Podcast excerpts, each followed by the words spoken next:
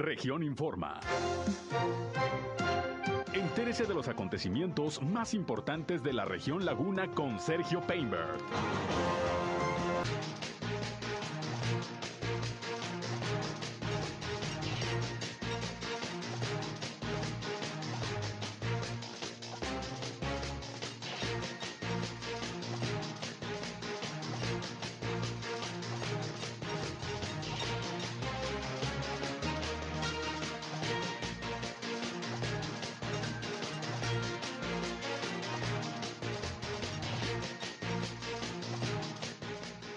Reportan nuevos casos de COVID-19 en Durango, son 29, además de 8 defunciones.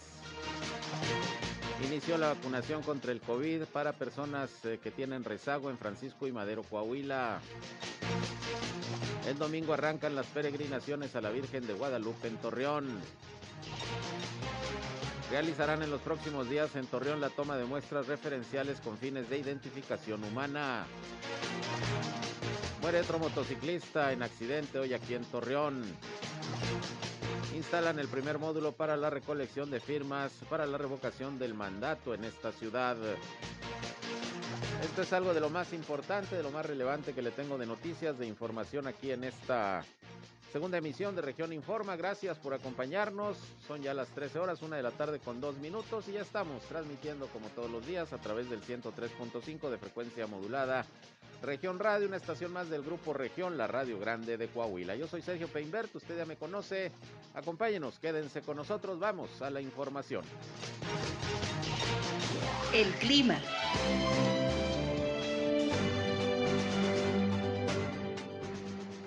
Amanecimos a 11 grados centígrados, el día de ayer fue una temperatura máxima de 29 grados centígrados, para el día de hoy se espera nuevamente temperaturas muy similares entre los 28 y 29 grados centígrados, en las máximas y para mañana las mínimas de los 10 a los 11 grados centígrados nuevamente. Esto es por el sistema frontal, el número 7 que ya pasó por la comarca lagunera y se espera que sus efectos continúen lo que es el día sábado y domingo. El clima.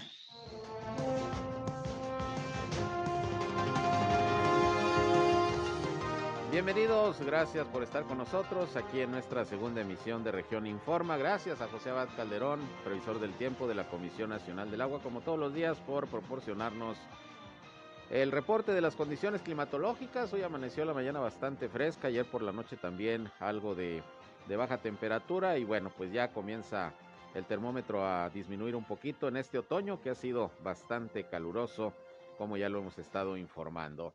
Ya estamos listos para llevarles lo mejor de la información, lo más relevante de lo que ha acontecido hasta este momento, sobre todo en la comarca lagunera, en Coahuila y en Durango. Les invito, ya saben, no solamente a escucharnos, sino también a entrar en contacto con este espacio. Si tienen sobre todo algún reporte, alguna situación que se esté presentando en su comunidad, en su calle, en su colonia, en su ejido, requieren la atención de alguna autoridad, comuníquense con nosotros en este espacio. Queremos además de informarles, ser un enlace entre ustedes y las autoridades para que los problemas de su comunidad se puedan resolver. Nuestra línea telefónica para tal efecto la ponemos a su disposición, 871 713-8867, 871-713-8867. Nos pueden llamar o también nos pueden mandar mensajes de WhatsApp como ustedes gusten. En redes sociales también nos pueden seguir. Estamos en Facebook y en Instagram en región 103.5 Laguna. Ya estamos transmitiendo en vivo y en directo por Facebook Live también nuestro espacio noticioso. Un saludo a quienes ya nos siguen a través de esta red social. Y ya saben que a mí me encuentran en Sergio Peinber Noticias, en Facebook, en Twitter, en YouTube, en Instagram y en sergiopeinber.com, mi portal web de información que les invito a visitar. Como siempre, ahí estamos informándoles y también nos pueden escuchar en nuestras transmisiones de radio. Y les recuerdo que a partir del pasado lunes ya está disponible la aplicación digital de Grupo Región es gratuita, la puede descargar en su teléfono celular, en su tablet, está para la tienda de Android, también para la de iOS. Y bueno, ahí están todos los contenidos de Grupo Región en todo el estado de Coahuila que le llevamos día con día a través de nuestras estaciones de radio, a través del periódico Capital Coahuila Digital, todo, todo como siempre para que estén bien informados. Y sin más, vámonos, vámonos con las noticias.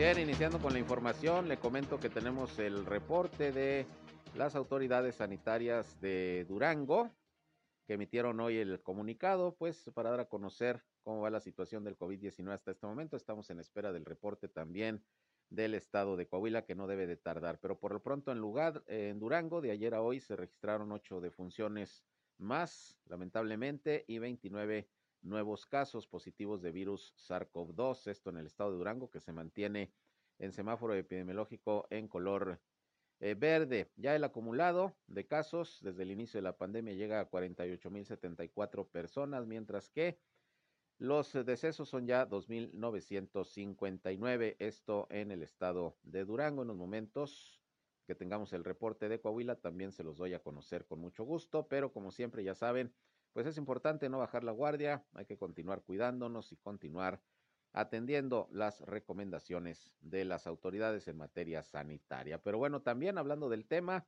hoy arrancó una jornada de vacunación en el municipio de Francisco y Madero, en este caso pues para rezagados que no se habían aplicado ninguna dosis. Bueno, a partir de hoy, allá en Francisco y Madero comenzó esta vacunación desde muy temprano, gran asistencia de personas. La delegada de la Secretaría del Bienestar en aquel municipio, Aida Mata Quiñones, dijo que se tenía un listado previo de más de 200 personas, por lo que se solicitaron pues mil biológicos por lo menos, cifra que podría superarse porque pues ahí en la unidad deportiva de Francisco y Madero se notó una gran cantidad de personas, ojalá que sea suficiente el biológico, por lo pronto pues sigue este proceso de vacunación, en este caso allá en Francisco y Madero, Coahuila, continúa la vacunación para rezagados aquí en Torreón, en el bosque urbano, ya sabe usted, eh, es para las personas que no han recibido ninguna dosis. Hasta mañana también todavía se podrá vacunar. Y en el caso de Lerdo, continúa también la inoculación de los jóvenes de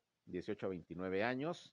La sede es el Hospital General de la Ciudad Jardín, así como también la Facultad de Ciencias de la Salud de la Universidad Juárez del Estado de Durango. Así que pues ahí estamos eh, pendientes de cómo va todo el proceso de vacunación. Pero bueno, en otras cosas, déjeme decirle que tengo aquí en cabina y me da mucho gusto recibir a mi compañero periodista del el ámbito cultural y artístico aquí en la comarca lagunera, Franco Díaz, que nos viene a hablar de un evento del cual ya le habíamos informado y que ya está próximo.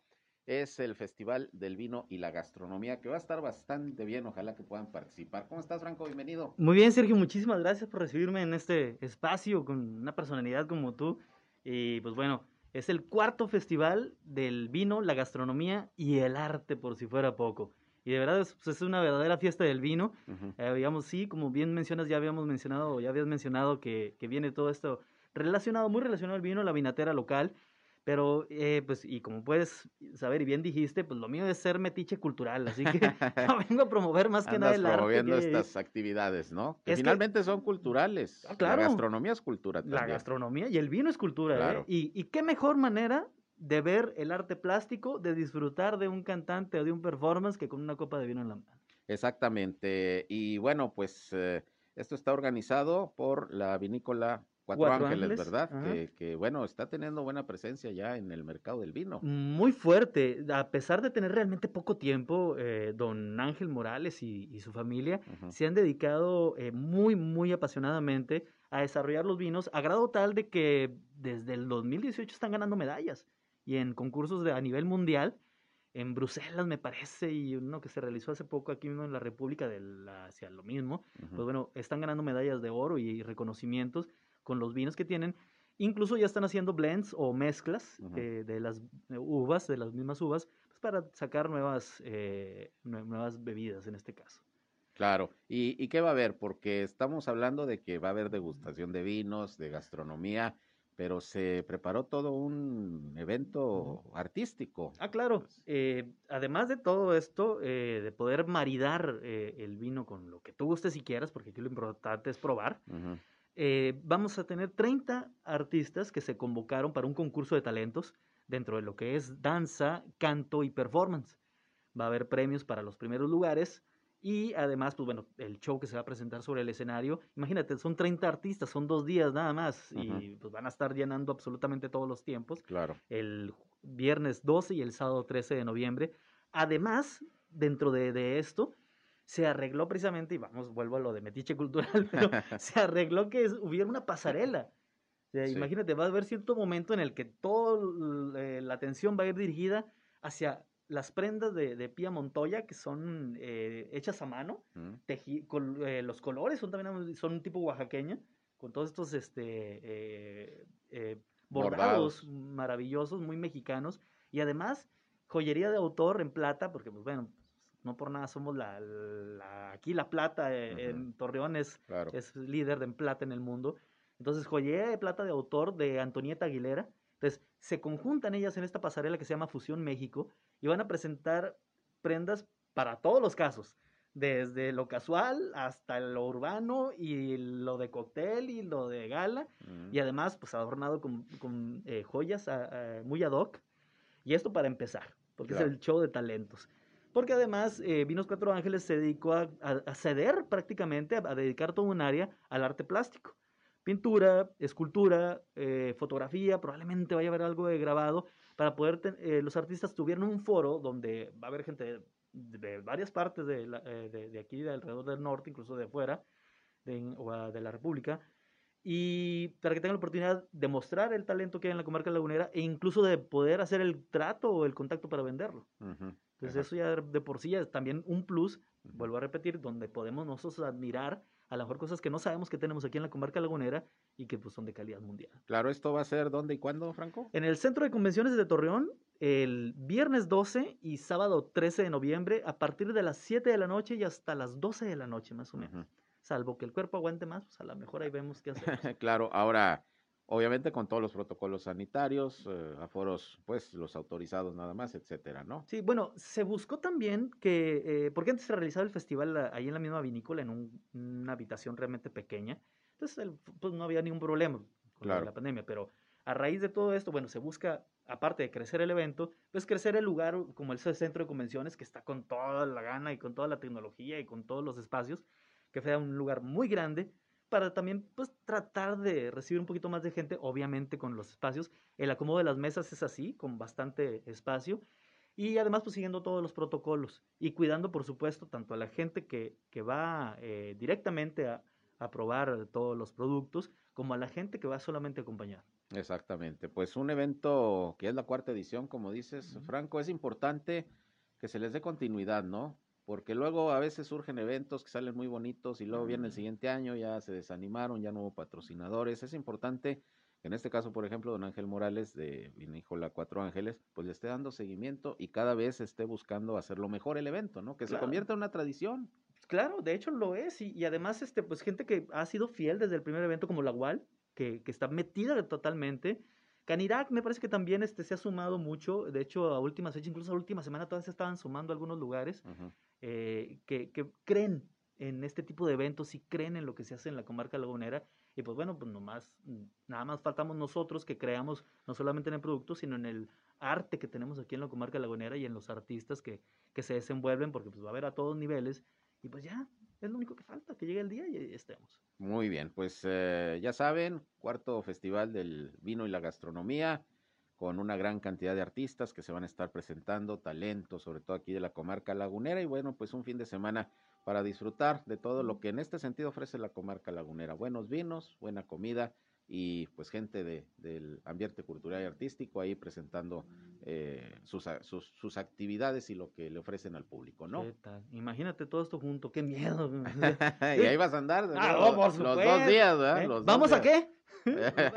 Los dos días. Definitivamente. Muy bien. Franco, pues algo que quieras agregar. Nada más que ahí los esperamos. Cualquier eh, cosa está la fanpage de Vinos Cuatro Ángeles. eh, así lo encuentran en Facebook. La respuesta es inmediata y por ahí se ponen de acuerdo a lo que ustedes gusten y quieran. Y pues bueno, sigan escuchando también el noticiero, la estación, porque pues bueno, va a haber sorpresas. Claro que sí, vamos a estar muy pendientes y hay que esperar tus crónicas también que hagas del evento. Ah, Franco, claro. especialista en materia cultural aquí en la comarca lagunera, de los mejores periodistas, quiero decirlo, Pues. en el ámbito cultural aquí en la laguna. Es cierto, es cierto, ¿para qué decimos que no? Y bueno, por cierto, ¿dónde te buscamos eh, tus producciones? ¿Tienes tu, tus redes sociales? Ah, bueno, ya ¿no? por otro Digo, lado, pues ya, sí, ya que por estás aquí de una vez, Pues ¿no? ya estando, pues bueno, ahí está Grupo CT Multimedia, que es la, la unidad central de, de- de esto, de la comunicación cultural o periodismo cultural.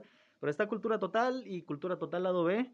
Y pues por ahí está CT Radio, también que es una estación de radio virtual, cultural. Muy bien. Y pues bueno, ahí andamos por todos lados también difundiendo el periodismo cultural y pues toda esta hermosa laguna. Claro, pues mucha suerte, Franco, y gracias por estar aquí. No, hombre, gracias a ti, Sergio, porque es un placer de verdad y sigo aprendiendo de ti. al contrario, muchas gracias, gracias. Qué bueno que estás por aquí, me da gusto verte. Franco Díaz, ya tiene usted este evento, la información para que asistan a este Festival del Vino y la Gastronomía aquí en la ciudad de Torreón. En otras cosas, tengo en la línea telefónica Yesca Garza, es la directora del Centro Regional de Identificación Humana del Estado de Coahuila, porque en fecha próxima, en los próximos días, van a estar por aquí eh, levantando muestras de sangre para recolectar precisamente el ADN de personas que puedan tener por ahí alguna eh, algún familiar, algún ser querido desaparecido y bueno, pues está en el proceso de identificación.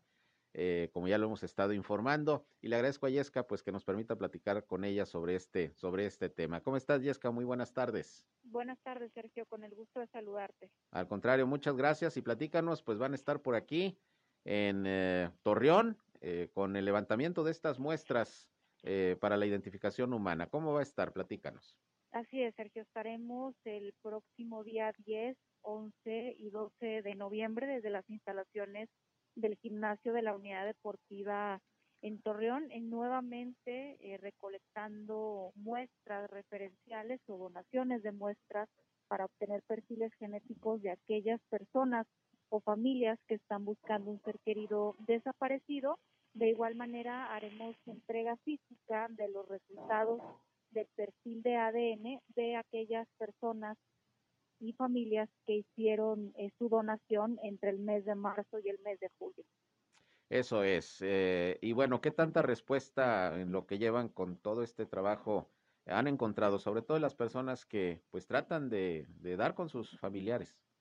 Y compartirte que hemos recolectado un aproximado de 1.200 muestras en estos cinco procesos de exhumación eh, masiva. Actualmente nos encontramos ya en Saltillo en los últimos días de, las exhumaciones que se están realizando en la región sureste, donde de nueva cuenta nos acompañan los familiares de personas desaparecidas que han venido también a donar sus muestras referenciales. Eso es. Eh, ¿Qué es lo que tienen que hacer? Nada más acuden al lugar, eh, hay que llevar alguna papelería, hay que llevar algún eh, alguna información en particular, Yesca. Si aquellas familias o personas que no han donado eh, su muestra, es importante que se acompañen de otro familiar directo del ser querido desaparecido, que lleven su eh, credencial o su identificación, al igual si tienen una fotografía de la persona que están eh, buscando y si tienen también algún documento de su ser querido desaparecido, una copia simple del acta de nacimiento, alguna copia simple de, de una credencial, y aquellas personas que ya nos eh, tuvieron la confianza de donarnos su muestra referencial y que van a recibir eh, su entrega física de su perfil, que se apersonen con una credencial o con una identificación oficial. Muy bien, entonces esto a partir de cuándo, repítenos por favor, para quienes nos escuchan en La Laguna. Estaremos a partir del día 10, 11 y 12 de noviembre en un horario de 9 de la mañana a 4 eh, de la tarde desde las instalaciones del gimnasio en la unidad Deportiva Torreón, que se encuentra en Paseo La Rosita y Boulevard Revolución. ¿Qué horario va a ser? De 9 a 4 de la tarde, 9 de la mañana a 4 de la tarde. Ahora, Yesca, eh, esto va a ser aquí en Torreón, pero si de algunos municipios eh, aquí conurbados, incluso de la Laguna de Durango, hay algunas personas que quieran ir a, a, dar su muestra, hay la posibilidad también, es decir, está abierto.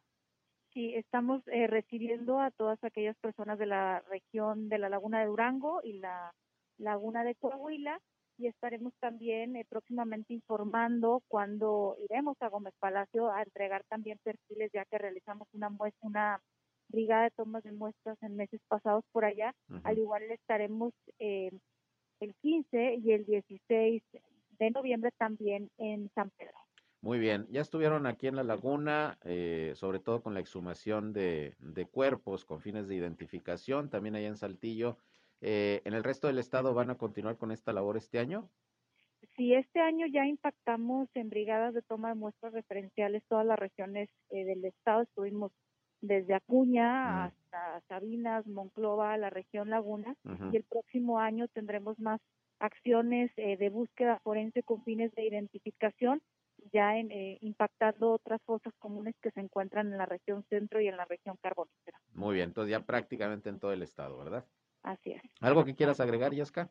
Invitarlos eh, de nueva cuenta, recordarles que no hay necesidad de, de presentar una denuncia para que se acerquen con nosotros, que confíen en la metodología que está implementando el Centro Regional de Identificación Humana y que con una pequeña eh, muestra de sangre podemos hacer cruces masivos de información genética para tratar de identificar y regresar con dignidad los cuerpos de personas que se encuentran en las fosas comunes. Muy bien, pues ojalá, ojalá y así sea. Y ahí está el llamado, vamos a darle seguimiento, estaremos pendientes. Yesca, muchas gracias, buenas tardes. Gracias a ti, Sergio, buenas tardes. Gracias, Yesca Garza, la directora del Centro Regional de Identificación Humana de la Comisión de Búsqueda del Estado de Coahuila. Ahí tiene usted para que vaya a dar su muestra de sangre, se obtiene ahí el ADN y bueno, esto sirve como referencia pues para estarlo comparando ese ADN con el de los cuerpos que van siendo recuperados de fosas comunes en todo el estado, pues para tratar de identificar quizá ahí algún ser querido que usted haya eh, reportado desaparecido. Eso es importante y ahí está este trabajo que se sigue realizando. Vámonos a ir a una pausa y regresamos con otra entrevista aquí en cabina. Son las 13 horas, la una con 21 minutos. Al volver, Luis Ernesto García Barrón, quien es director del Instituto de Atención al Migrante, con nosotros. Hay información importante. Volvemos.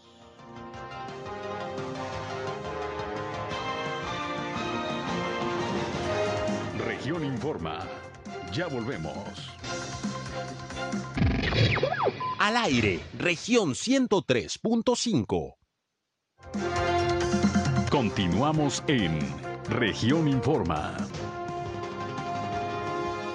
Bien, regresamos, son las 13 horas, la una con 26 minutos. Gracias por continuar con nosotros aquí en nuestra segunda emisión de Región Informe. Y como les decía antes de ir al corte, me da mucho gusto recibir nuevamente aquí en cabina al director del Instituto de Atención al Migrante en el estado de Durango, Luis Ernesto García Barrón, que anda de visita aquí en la comarca lagunera, pues con información importante. Bienvenido, director, gracias por estar con nosotros. Al contrario, Sergio, un placer estar aquí contigo en Región Informa Laguna. A ver, pues eh, el tema de la doble nacionalidad. ¿Cómo Así andamos es. con ese asunto? Platíquenos. Bueno, en Durango estamos haciendo una campaña de doble nacionalidad, sobre todo para los hijos de duranguenses nacidos en, en- en el exterior. Es- lógicamente que tenemos muchos más en, en- nacidos en Estados Unidos. Y esto aplica para 38 estados. Eh, México tiene un convenio con Estados Unidos para hacer la verificación de las actas de nacimiento americanas sin necesidad de una apostilla. Entonces, eh, esto pues simplifica mucho. Eh, y sobre todo que pues eh, es gratuito, no habrá un costo, mandar a apostillar un acta te puede costar este, con el envío y el, costo son 30 dólares y la traducción son t- 300, 400 pesos, depende de dónde vas, Claro. tiene que ser un traductor certificado.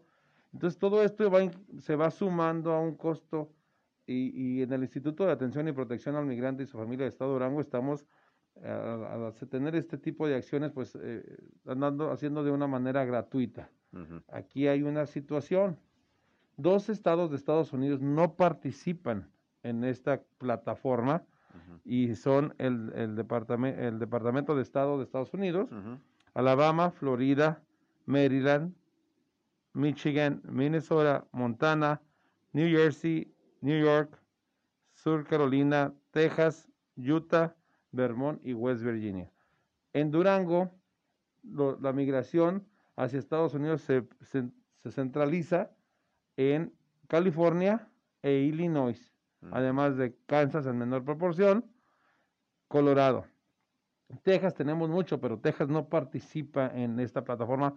Entonces, si eres nacido en Texas, tendrás que seguir el, el otro, Sí, el otro camino, camino. que es apostillar, pagar la apostilla, pagar la traducción, Mm. La, la doble nacionalidad a través del Instituto de Atención y Protección al Migrante directamente no cuesta. Es importante señalar eso, porque luego no faltan los coyotes y los que Ah, no, hacer no. trámites ahí En cobrando lo que quieren, ¿no? Hemos encontrado en los municipios gente que te cobra 10 mil, 15 mil pesos por ese trámite. ¿eh? Entonces, eh, el- eh, la doble nacionalidad, si vas directamente con nosotros a Durango Capital, o nos haces llegar a través de algún ah, enlace municipal que tenemos 29, de los 39 municipios, ya tenemos cobertura en 29. Entonces, eh, o si nos llamas directamente al instituto, que es al 618-456-4414, Sergio, podemos eh, eh, hacerte válido que sea gratis directamente en el instituto. Y este, pero si tú haces el trámite con nosotros, si eres de los otros 38, sobre todo de California, Illinois, Kansas, Colorado, pues entonces no vas a tener ningún problema. Todo lo podemos hacer ah, de manera hasta por correo. Tienen hasta el 15 de noviembre. Ya tenemos 15 eh, días con esta ah, campaña. campaña, con esta jornada. Pero déjame decirte que hemos tenido, tuvimos visita en Los Ángeles y Chicago y tuvimos una excelente respuesta de todos estos duranguenses radicados en, esos dos estados, en esas dos ciudades, mm. eh, con decir que ya llevamos más de 2.000 aplicaciones, este, lógicamente que pues es un número menor comparado con el número de, duranguenses que, que radican en Estados Unidos, que estamos hablando más de un millón, pero es un comienzo, este, el año que entra, primeramente Dios, tendremos esta apertura de nuevo de esta plataforma y seguiremos trabajando para darle certeza jurídica tanto a los duranguenses con sus hijos que ya radican en el estado, que ya fueron o deportados o se repatriaron de manera voluntaria, es decir, regresaron, y también para los duranguenses radicados en, en el vecino país. Eh, estos estados, por ejemplo, Texas, que no da esta facilidad, no está en la plataforma, ¿qué razones grimen? Porque finalmente, pues es un proceso que, que va a contribuir mucho, pues, al tema legal eh, de, la nacionalidad de, de, quienes nacen allá eh, de hijos mexicanos o, todo lo que tiene que ver con, con este sistema migratorio, pues. Bueno, este, hay que recordar que los estados son soberanos y deciden si participan o no, no tienen que dar alguna razón, simple y sencillamente no participan. Comentarte, Sergio, que fíjate que eh, desde el año 2004 se hizo esta adecuación a la ley constitucional de México para que esta doble ciudadanía ya se había dado con el presidente Cedillo dio un plazo de cinco años para que tú como mexicano cuando jurabas para ser ciudadano americano dejabas de ser mexicano renunciabas a tu ciudadanía mexicana. Claro. y, y, fue un duranguense quien en el Senado siendo presidente de la Comisión de Población eh, fueron los migrantes a platicar con él para comentarle señor se está acabando el plazo, estamos a menos de un mes, nos dieron cinco años y solo van 300 mil mexicanos. Y somos más de 12 millones en ese, en ese año. Entonces, eh, se hizo la adecuación a la ley y también constitucional y también se tuvo que ser aprobada en todos los congresos locales para que tuviera efecto a, esta doble nacionalidad. Debe era una reforma constitucional. Era una reforma constitucional. este, primero se reformó la ley de población y después la reforma constitucional para que tuviera efecto y en este sentido, pues fue eh, un senador duranguense quien hizo esto. ¿Por qué es importante hacer el trámite de la doble nacionalidad, director? Porque primero, para los que ya viven aquí, eh, para los niños que sigan, continúen sus estudios, es decir, los aceptan en la escuela, no pueden decirles que no. Pero cuando pasan de sexto de primaria a primera secundaria, necesitan la CUR para que les den su certificado. Claro. Tienen que comprobar que son mexicanos en este en, en este transición de primaria a secundaria o prepa o profesional. Entonces, eh, con este en este sentido estamos dando certeza jurídica a estos hijos de mexicanos que también son mexicanos, pero eh, tienen que comprobarlo a través de su acta de nacimiento y su CURP. Para los que viven allá, muchos tienen propiedades aquí en el estado, Sergio, y, quieren tener certeza jurídica que el día que ellos falten, queden sus hijos sus, pertenencias. Pero si no son mexicanos, la ley, también la constitución también tiene acotamientos para extranjeros con propiedades en México. Entonces esto viene a facilitarles absolutamente de una manera eh, muy enorme este tipo de trámites. Además, que podrán solicitar su pasaporte mexicano y también su credencial para votar, porque hoy, en 2022, podremos los mexicanos residentes en el exterior votar en las elecciones para elegir al nuevo gobernador. Claro, pues parte de la importancia. Aquí en La Laguna, concretamente, la gente que nos escucha, que esté en esa situación, ¿a dónde se dirige? Tenemos, tenemos eh, eh, la línea directa al 618-456-4414, es, extensión, es decir, en los dos últimos números de la 14 a la 25. este, también en Gómez Palacio tenemos eh, enlace municipal, es nuestra amiga Tania Palma, aquí en la presidencia municipal, también con ella pueden dejar su papelería. ¿Cuáles son los requisitos? El acta de nacimiento, no más de 10 años de, del papá, del mexicano, y el acta de nacimiento del hijo, pero en la forma larga. En Estados Unidos te dan dos tipos. Forma corta, tu nombre, el hospital donde naciste, la fecha, la hora y bla, bla, hasta ahí. Forma larga, que son del mismo tamaño. ¿eh? Sí, sí, sí. Nada más trae más información. trae la información de, de Sergio Peinberg es papá de Manuel Peinberg, por decir. Ese es, ese es el tema, que, que diga el nombre de los padres del niño para poder este, justificar que sí en efectivamente es el papá y por eso nos está dando el acta de nacimiento mexicana. Eso es. Pues muy bien, eh, ojalá que en estos momentos quienes nos escuchan y estén en la situación aprovechen porque el plazo vence, ¿verdad? Vence el día 15 de noviembre, dejamos de recibir solicitudes y, y tendremos este casi un mes para procesarlas y entregarlas. Muy bien. Por otra parte, hay otros programas que están ustedes impulsando me decía ahorita en el corte, además de este de la doble nacionalidad, ¿no? Sí, eh, mira, estamos haciendo una campaña en, congruencia con los hechos que están sucediendo.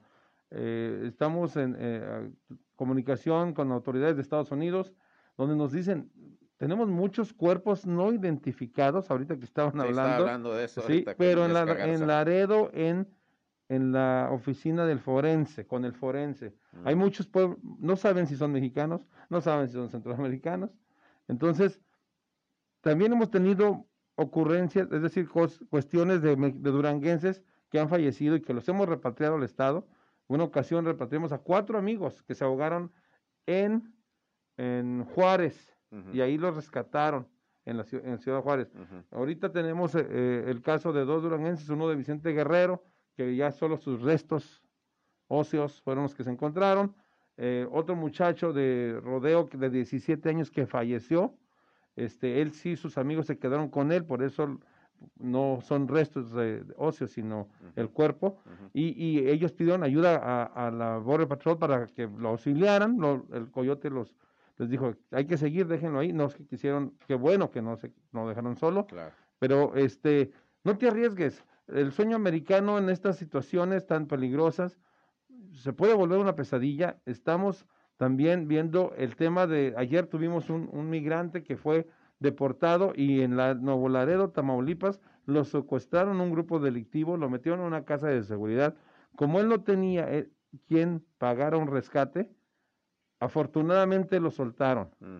Pero nos comenta que había muchísima gente en esa casa de seguridad, que no era la única, que que cuando los deportan inmediatamente este, los, los ah, suben a taxis por la fuerza y se los llevan. Entonces, eh, también a, hablarle a nuestros paisanos que vienen a visitar Durango, que vienen a visitar la laguna, que eviten el, trayecto de Laredo, Nuevo Laredo. Es una situación, Tamaulipas están en números alarmantes de delincuencia organizada, donde hemos tenido instancias también de duranguenses que han sido asaltados saliendo del módulo donde pagas tu permiso de importación temporal, los asaltaron, los encañanaron ahí, pásale, pase por aquí. Ellos pensaron que le estaban dando la salida para que fuera más rápido y ahí los, asaltan, ahí, ahí a un lado de, enfrente de las autoridades federales. Y ni cuenta se dieron. Claro porque ya, ya, ya iban de salida, o sea, ya, ya no los están, están buscando, eh, ayudando a los que vienen llegando y los que van saliendo no. Entonces ahí, entonces es por eso que estamos recomendando, Sergio, si van a viajar a Durango de Estados Unidos, no pasen por Tamaulipas, que busquen una ruta alterna, este, más vale la seguridad de tu familia y, y, no caer en este tipo de... ¿Más seguro por Coahuila y por Chihuahua? Es más seguro por Coahuila y por Chihuahua y pues también haremos las gestiones para que eh, ante CBP, Customs and Border Protection, para que nuestros mexicanos no sean deportados. Si los detuvieron en Del Río, Texas, en Coahuila, Ciudad Acuña, los fueron a, deportar hasta Laredo, a Tamaulipas, pudiendo haberlos deportado ahí. Claro. Entonces también eso, eso tendremos que trabajar esta gestión como coordinador nacional de las oficinas estatales de atención a migrantes, tendremos que eh, visitar, hablar con los congresistas, porque en realidad eh, platicar con los ah, mandos de Customs and Border Protection no nos no nos no, causa, no no porque pero con el congresista sí. Entonces vamos a platicar con ellos, vamos a hacer una una reunión, vamos a invitar sobre todo a, a la Comisión de Asuntos Migratorios para hacer una agenda binacional parlamentaria precisamente para, para revisar todo este tipo de casos y evitar este tipo de prácticas tan uh, peligrosas para nuestros mexicanos con nacionales deportados. Claro, y estamos en tiempo porque viene la temporada fuerte de, de visita de, de connacionales aquí a, a, nuestro país por la temporada navideña. Claro que sí, estamos en tiempo para los paisanos que vienen, porque ya viene la Navidad, como bien lo dices, pero también estamos en tiempo para los mexicanos que buscan el sueño americano y que los deportan, que es que se incrementa más según pláticas con, con oficiales de, de Border Patrol, que nos dicen, en enero es cuando se incrementan los flujos de migración irregular indocumentada. Claro, muy bien. Pues ahí están estos programas que vale la pena tomar en cuenta. Se está trabajando en ese sentido para el apoyo a los migrantes y bueno, pues vamos a estar muy muy pendientes sobre todo de esta temporada que viene viene fuerte, ¿no? Por lo que ya comentamos. Director, pues algo que agregar. No, pues que en el Instituto de Atención y Protección al Migrante estamos a la orden, eh, estamos también gestionando como coordinación nacional que las visas H1, H2 se incrementen.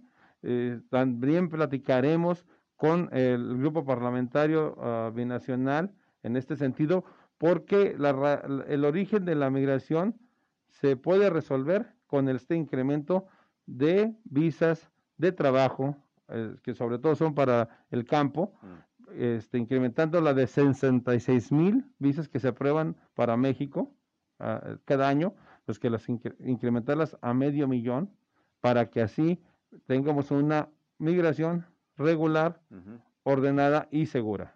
Muy bien, pues estaremos pendientes. Muchas gracias, director, por estar con nosotros. Es eh, Luis Ernesto García Barrón, director del Instituto de Atención al Migrante en el estado de Durango. Muchas gracias. Vamos a una pausa y regresamos con más.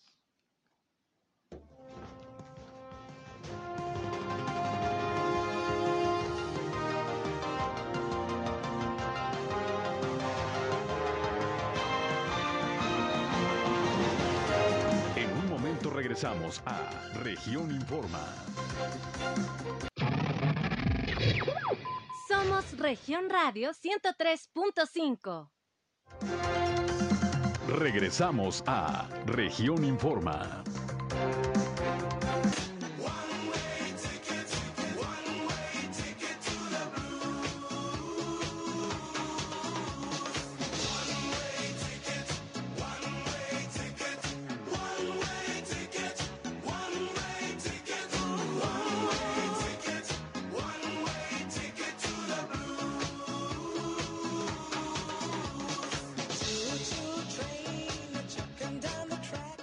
Bien, regresamos, vámonos con más información. Son ya las 13 horas, la una con 48 minutos rápido. Se nos ha ido el programa de este viernes, ya es el último tirón de la semana y aquí estamos como siempre con toda la información. Y bueno, ya tengo aquí el reporte de las autoridades de salud de Coahuila, también con el dato del COVID-19 al día de hoy. Ya le transmití hace unos momentos al inicio de este espacio cómo está la situación en Durango. Bueno, vámonos al reporte de Coahuila. Hoy se están dando a conocer 164 nuevos casos positivos de virus SARS-CoV-2 y cuatro defunciones que ocurrieron en Acuña, en Saltillo, en Torreón y en Matamoros. De estos nuevos casos, ahora Torreón ocupa el primer lugar de la lista con 49, seguido de Saltillo con 38, Monclova 17. Otros municipios de la laguna que también aparecen en la lista son San Pedro con nueve casos más, así como Francisco y Madero con cinco casos y Matamoros con cinco casos también, no aparece solamente Viesca. Ya con estos números está llegando el estado de Coahuila, 96.175 casos positivos de virus SARS-CoV-2 desde que inició la emergencia sanitaria y van 7.423 decesos. El número de hospitalizados disminuyó con relación a ayer. Se reportan 102 entre casos sospechosos y confirmados de virus SARS-CoV-2, de los cuales 51 son de Torreón, 26 de Saltillo, Hay 13 pacientes en Monclova, 6 en San Juan de Sabinas, 4 en Piedras Negras y uno respectivamente en San Pedro y en Acuña. Se mantiene, ya sabe usted, el estado de Coahuila desde este lunes en semáforo epidemiológico en color en color verde. Sin embargo, pues el llamado lo siguen haciendo las autoridades a no bajar la guardia. Hay que continuar usando el cubrebocas, el gel antibacterial, guardar la sana distancia, vacunarse, eso es muy importante.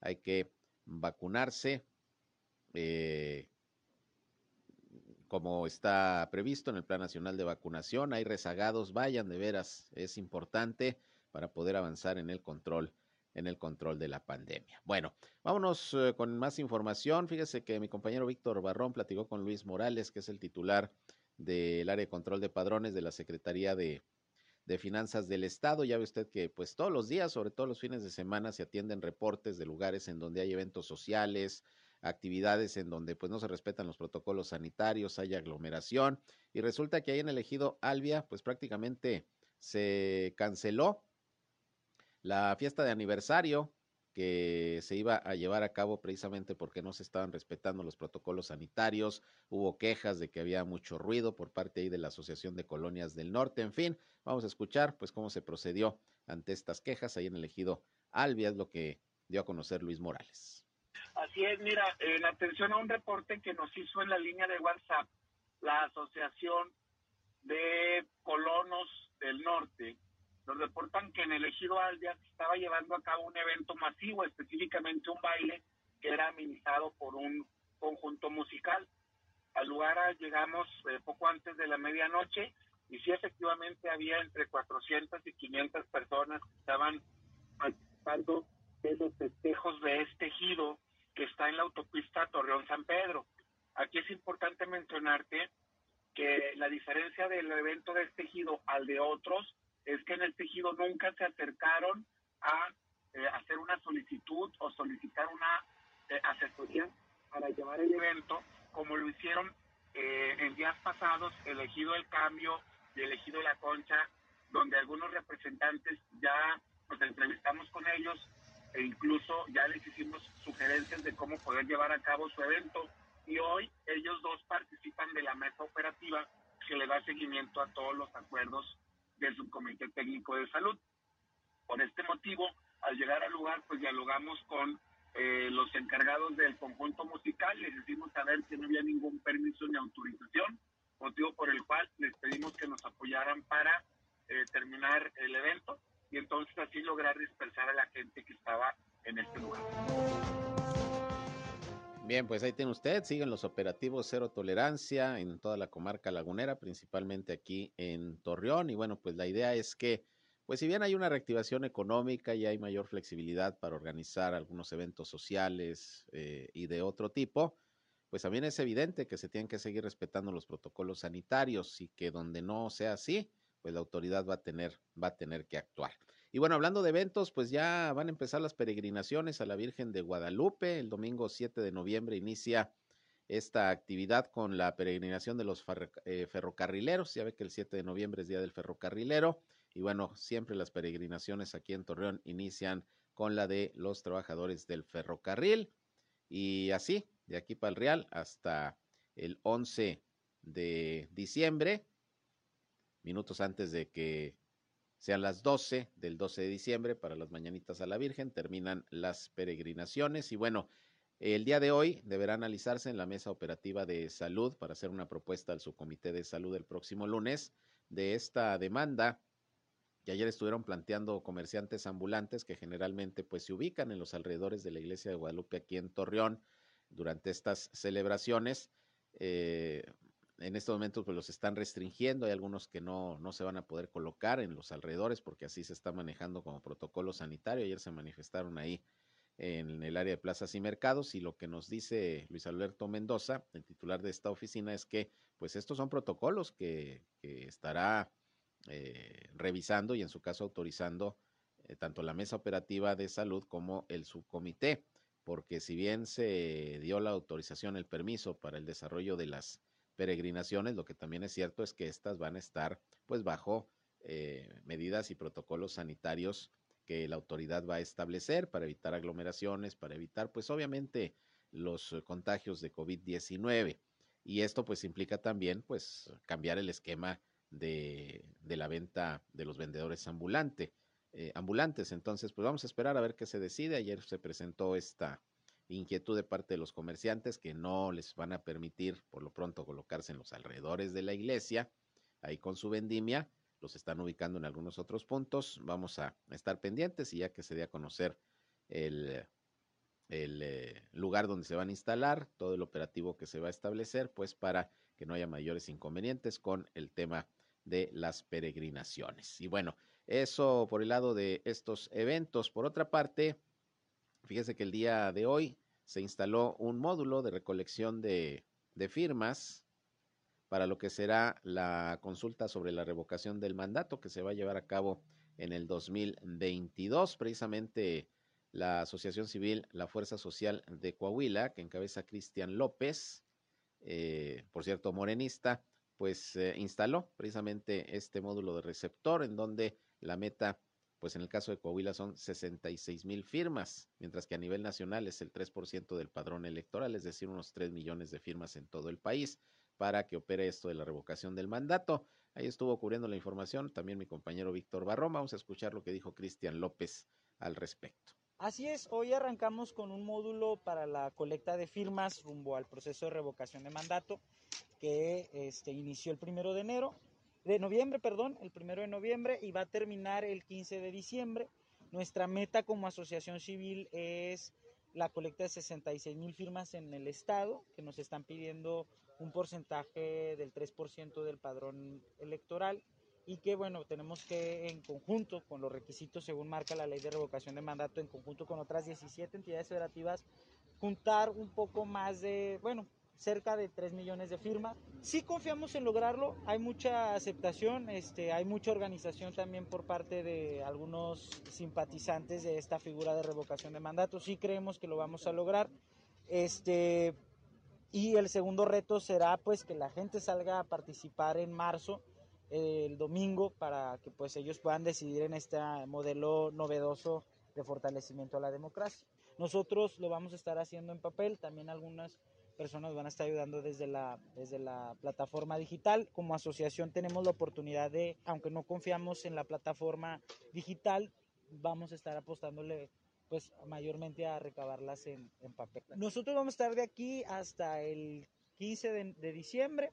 Este, vamos a estar lunes, miércoles, eh, viernes y sábados por las mañanas y bueno, probablemente vamos a estar también aquí por las tardes.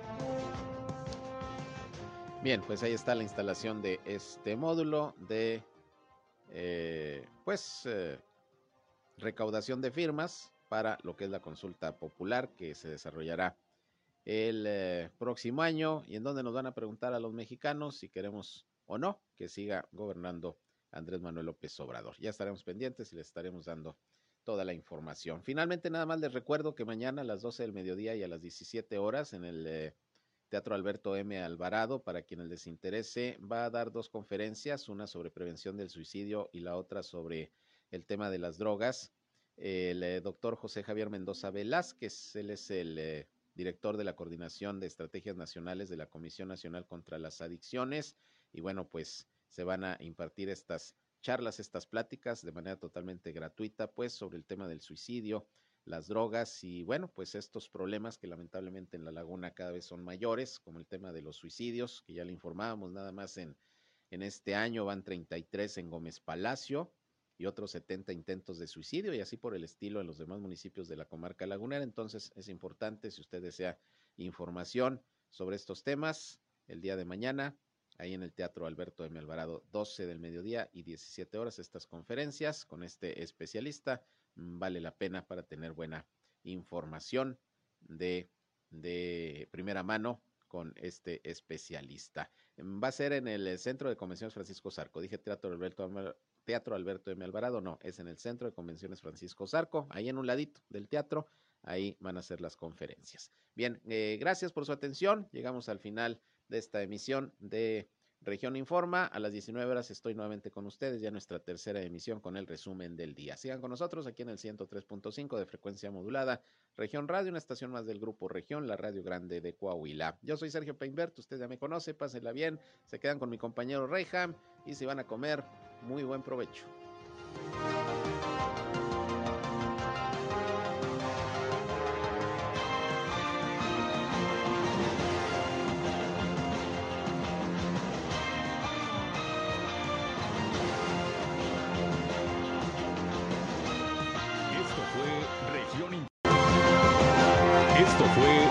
Informa. Ahora está al tanto de los acontecimientos más relevantes. Lo esperamos en la próxima emisión.